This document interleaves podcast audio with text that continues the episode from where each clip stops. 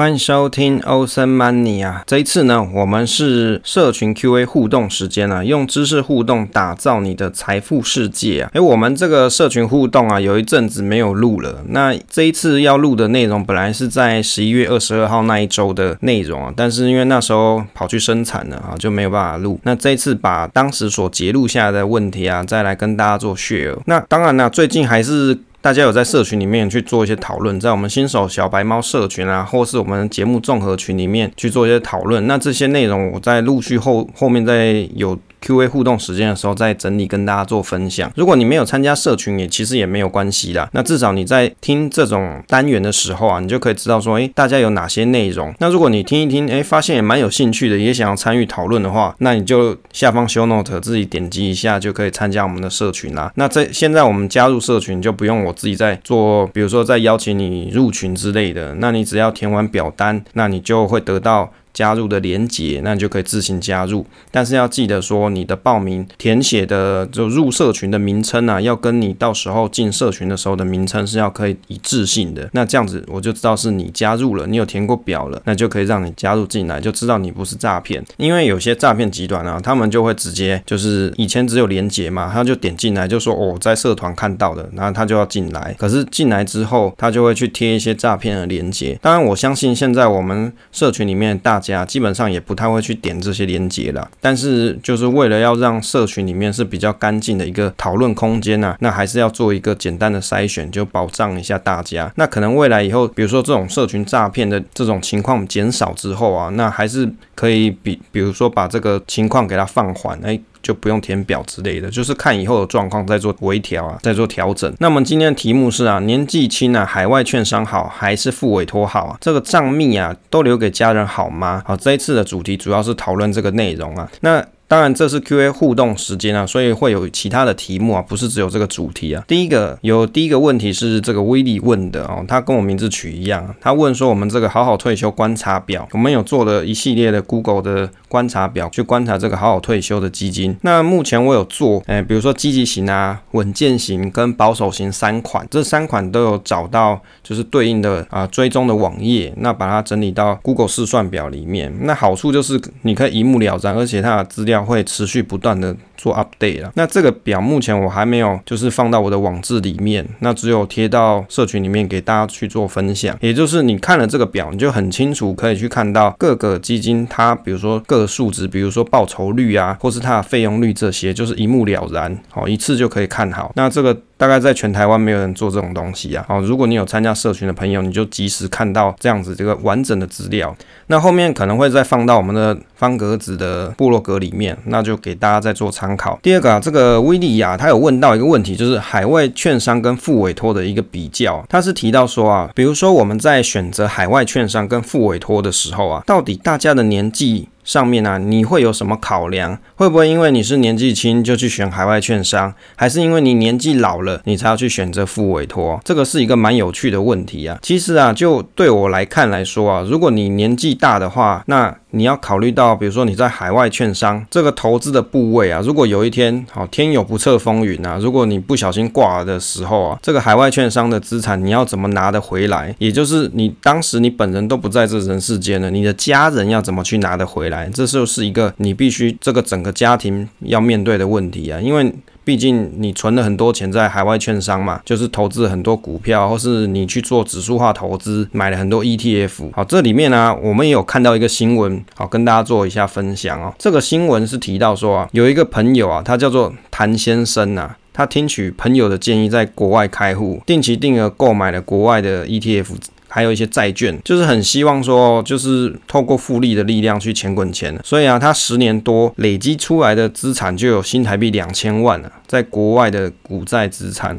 就。做股股债平衡嘛，就你赚钱之后，你就汇到国外去，然后去买 ETF，比如说买 VTI 啊、VT 啊、VOO 这些，这些都是大家耳熟能详的 ETF 哦。如果你有持续收听我们的节目的话，这些东西我应该哦，这都都录到八季的，我相信大家都听烂了。那这个是蛮常见的做法啊，就很多指数化投资人啊，他会觉得说，国内卖的这些，比如说 SPY 五百连接的 ETF 啊，台股这边的 ETF，比如说零零六四六啊，很贵嘛，或是纳。斯达克啊，相关的台股对应的 ETF 很贵嘛，成本很贵，所以他就会选择说，那我去海外开。海外券商就好啦。海外券商现在买又不用钱。诶、我以前当年二零一五年开的时候，那时候手续费要六块钱美金呢，还是七块钱美金？现在是不用钱，就是你买 ETF 是不用手续费的。也就是说，你只要去负担，你汇过去，到时候比如说你钱赚完了，诶、你卖掉之后，你再汇回台湾，就是这两次的运费叫汇费啦，不是运费。好，说也就是说，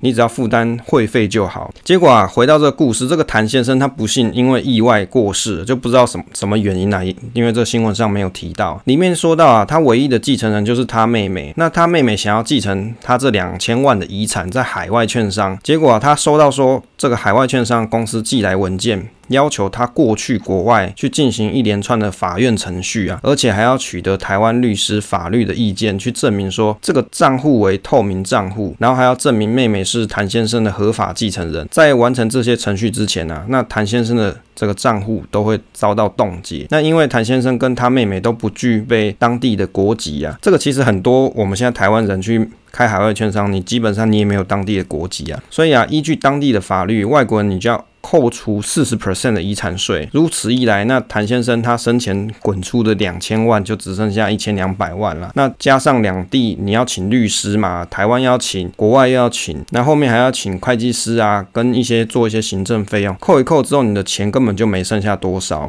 因为而且你还要花很多时间，重点是大家要上班，你哪有那么多时间整天跑去国外再打官司啊，或者是跑法院程序，而且都是比如说都讲英文的，你哪知道那在讲什么？好，因为关于法律相关的那些文件的内容啊，可能不是我们一般的这种儿童美语啊，或是一般生活美语可以去应付的。最后这个妹妹啊，她就直接放弃继承两千万的海外遗产呢、啊。哎，这个好不容易存了十多年，哎，有一笔不小的财富啊，两千万对于一般台湾人来说啊，还算是一个蛮蛮好的一个。退休的退休金呐、啊，好，就很多人，你可能到退休金的时候，可能两千万都不一定达到，因为这个谭先生他就达到，那好不容易要留给他妹妹嘛，可是他妹妹却放弃了，好，为什么？因为去继承这笔财产呢，旷日费时，而且要花费不少的这个时间呐，就旷日费时。我觉得举这个例子啊，就是一个很好的一个回答。其实就我来看呢、海外券商这个东西啊，如果我们可以去解决，就是你不小心意外死掉这个死后的问题的话，是。上海外遗产这些问题都可以被解决的话，去买海外券商当然是一件好事啊。比如说，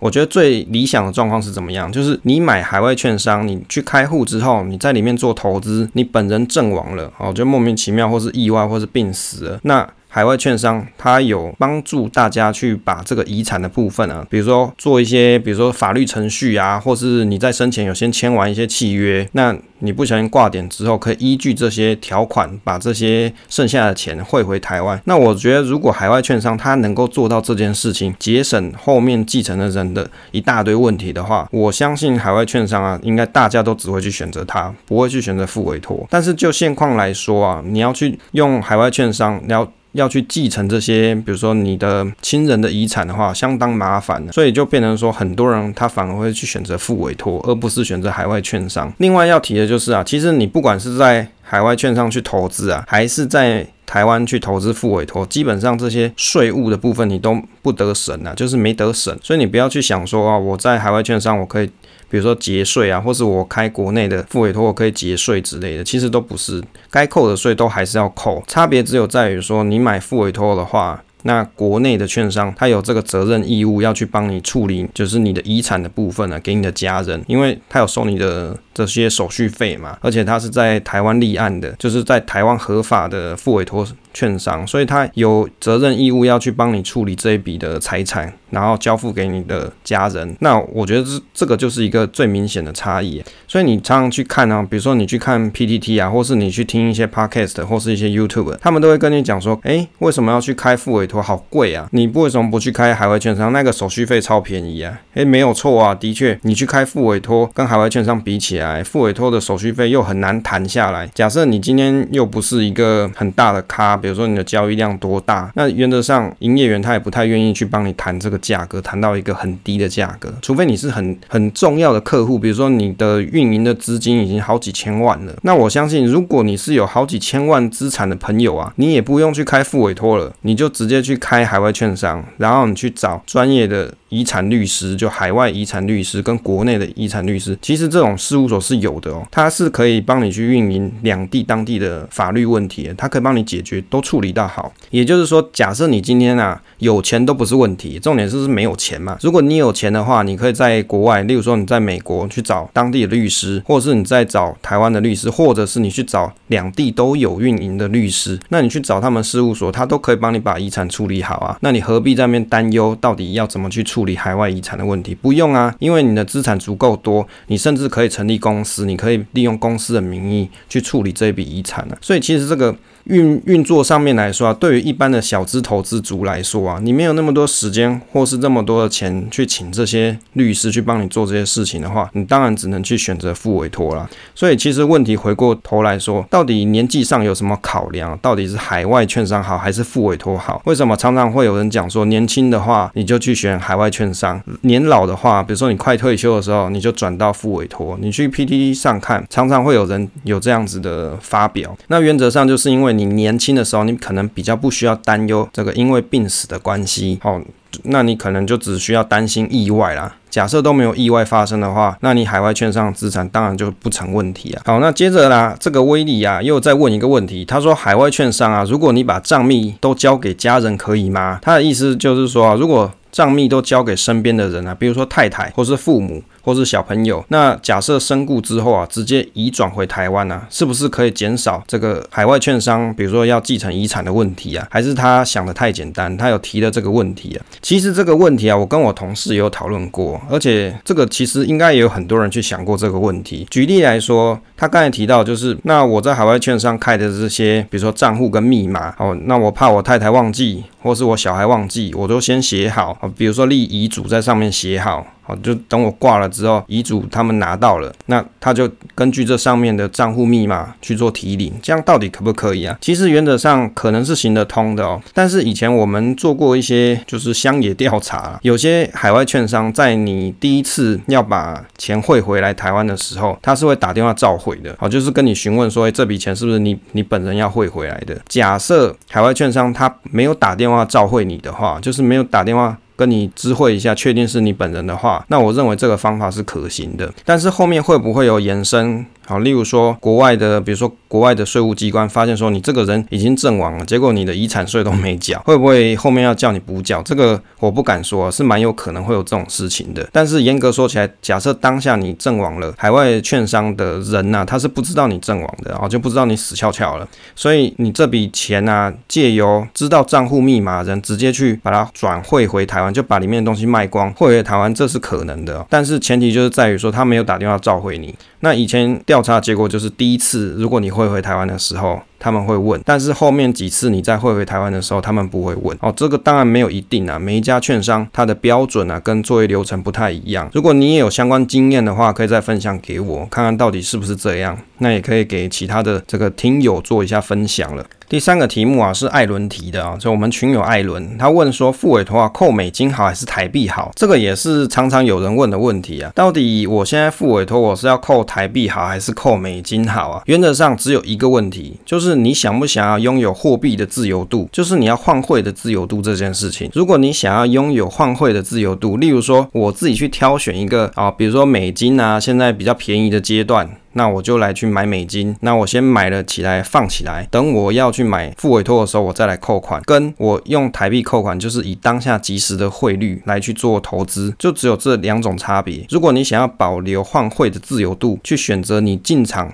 那一个当地国家货币的一个选择的话，那你就去选择，就是你用美金扣款，或是其他货币扣款。那如果你不想有这种选择，你也对这个换汇这件事情一点兴趣都没有，那你就使用台币扣款就好。那我自己的方式，基本上我都是用美金扣款啦。那我可以找我自己比较喜欢的时间点先扣款好，那等我要买的时候，我再一次买。啊，我的想法是这个样子啊。那给各位参考，这个没有一定啊。第四个啊。这个第四个问题是海外投资课税，是我们的群友张尚伟他有问到，这国外国内都要课税吗？就是你在国海外投资的部分啊，这有遗产税吗？那基本上你在国内继承也是都是要税金的。这个遗产税原则上钱在台湾就有台湾的遗产税，钱在美国就有美国的遗产税，它是一个实务上存在的问题啊。那如果你有真正可以合法避开的方式啊，那这个就是一个非常宝贵的资讯，也不会有人在网络上跟大家讲。那如果你想要知道这样子的资讯，我建议是去找专业的事务所，好，就是律师事务所啊，或是会计事务所去做付费的咨询啊，那可能你就可以得到这个宝贵的资讯。最后一个问题是我们的群友 shan 啊，应该是 S H I N E 啊，Shane 他问的，他问起来这个封存股啊，是不是比较划算？他应该讲的是这个丰美股啦，就永丰所推出的丰美股，就是现在有定期定额跟定期定股两两种方式，是不是比较划算？原则上来说啊，封存股就是封美股这件事情呢、它是我记得它的手续费是不太高。那比起你去开海外券商来说啊，当然它是需要付手续费啦，就是你买的当下现在是优惠一块钱嘛，一块钱美金，但是你卖出去的时候就要以你当时跟营业员他们所谈的这个低消啊，跟你的手续费来计算了。那这个每个人不一样，因为我当年二零一五年开的时候，我的低消是七点九九美金，然后手续费的话是零点二 percent，也就是说我卖出去的时候我是缴零点二 percent 的手续费，然后低消是七点九九元美金，就是如果我没有超过这个低消金额的话，那我就是缴低消的费用嘛，就是七点九九美金。那现在这样子的方案应该已经找不到了。那如果你还想要更低的，除非你是大户，不然我认为很难啊，很难谈得到这个价格。比较常见的大概是零点二 percent，然后配二十元低销，或是十五元低销。配零点二 percent，那也有听过零点一五 percent 的，然后再搭配别的价格的抵销，这个网络上有很多。如果你对付委托的手续费很有兴趣的话，可以去 PTT 的 broker 版上面去争。但是我的想法就是，你差不多谈到市价就好。这个我应该在以前的集数也有跟大家分享过，因为营业员他们也要生存嘛，券商也要生存嘛，你总不能一直去谈谈一个啊超低超低，再用 A 的价格去谈，去找 B 去砍价。其实这样就是没有这么。的公道了，也就大家要生存嘛，就是谈一个差不多市价就好了。所以啊，回过头来啊，关于这个封存股算不算好，算不算划算，就是封存股里面的封美股到底是不是划算呢？我的认为说，它应该算是便利啦，不能讲说它是最便宜的选择，因为最便宜的选择应该是你去开海外券商嘛。假设你的交易的金额啊有差不多十万、二十万以上，那我觉得。你去做海外券商是比比起你用丰美股来说是划算的，但是如果你今天小资钱又不太多的话，那你用这个丰美股的定期定股啊，跟定期定额是比较方便的一个方式。那它在里面有定期定额跟定期定股，我自己是比较 prefer 用定期定额。那为什么呢？因为这个跟我们现金流规划有关。假设今天你是用定期定额的方式，你可以固定每个月扣一万块，或是你每个月扣一万五之类的，这个金额你可以扛错但是如果你是定期定股的话，那差别就是在于说，它每次都会依照当下这一档股票的价格去扣款。那有一种可能性就是，当它要扣款的时候，你里面的账户的钱是不够多的，因为它要圈存，还要加一百块美金嘛。那这个圈存的时候，假设你金额没放那么多，你这一笔扣款就会失败。好，这是我个人的经验，因为我在买 QQQ 的时候就有遇过圈存失败的问题。那所以我在十二月开始，我就改成用定期定额的方式。那我们这个实验 QQQ 的计划，从今年的一月到十一月，大概累积的绩效也有十三、十四 percent 左右，也算是不错啦。那但是因为资金运用的问题啊，那我选择是在这个月份，就十二月份的时候，就先把它做出清了。那但是呢，后面改成定期定额的方式，就还会持续的扣款。那有的朋友就问，诶，那你会不会有价格定锚的问题啊？就是你价格会不会觉得越买越贵之类的？我觉得这个其实就是你有钱都没有问题，重点是没有钱。所以我没有这一笔多的资金啊，一直投入在 QQ 这一档的话，但是我又想要买，那该怎么办？当然就是你先获利了结啦，之后你把这个获利了结的钱呢、啊，继续再透过定期定额的方式再投入进去嘛。好，所以这样就可以一直持。持续的投资下去。当然，会不会越买越贵？当然是有可能的啊。投资一定就是这样，你不是越买越贵，就是越买越便宜嘛，就价格越来越低啊。所以这个一定都是预期的这个情境啊，但是这样子的好处就是我还有机会可以持续的一直在投入下去，去参与这个市场，好，这个才是最重要的事情呢。好啦，因为时间的关系啊，这一次的 Q&A 社群互动啊，就跟大家分享这些内容。那其他还有一些有趣的问题啊，可能就在下一次后面集数再跟大家做分享啦。如果你也想要到我们社群里面跟我做互动啊，或是跟大家做一些讨论的话，欢迎你点下方的 Show Note。进来我们的社群，跟大家做一些就是比较有意义的讨论啊，就是多学习一些东西啊。也许你以前不知道问题，就借由你的提问之后，你了解，大家也都知道了。那我相信这是很有意义的学习活动啦。那以上就是这一次的分享。